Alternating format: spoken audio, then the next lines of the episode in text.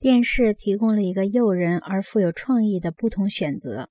我们也许可以说，电视提出了三条戒律，并由此形成了教育的哲学。这些戒律，这些戒律的影响，在每一种电视节目中都能够体现出来。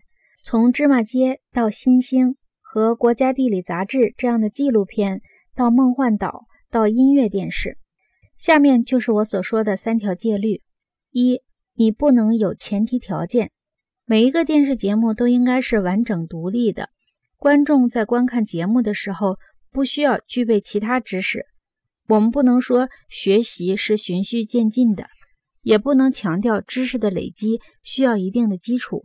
电视学习者应该可以自由地选择何时开始学习，而不会受到歧视。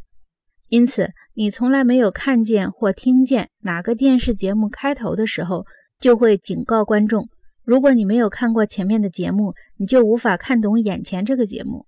电视是不分等级的课程，它不会在任何时候因为任何原因拒绝观众。换句话说，电视通过摒弃教育中的顺序和连贯性，而彻底否定了他们和思想之间存在任何关系。二。你不能令人困惑，在电视教学中，让观众心生困惑就意味着低收视率。遇到难题的学习者必然要转向其他频道，这就要求电视节目中不能有任何需要记忆、学习、运用甚至忍受的东西。也就是说，任何信息、故事和观点都要以最易懂的方式出现，因为对于电视来说，最重要的是学习者的满意程度。而不是学习者的成长。三，你应该像躲避瘟神一样避开阐述。在电视教学的所有敌人中，包括连续性和让人困惑的难题，没有哪一个比阐述更可怕。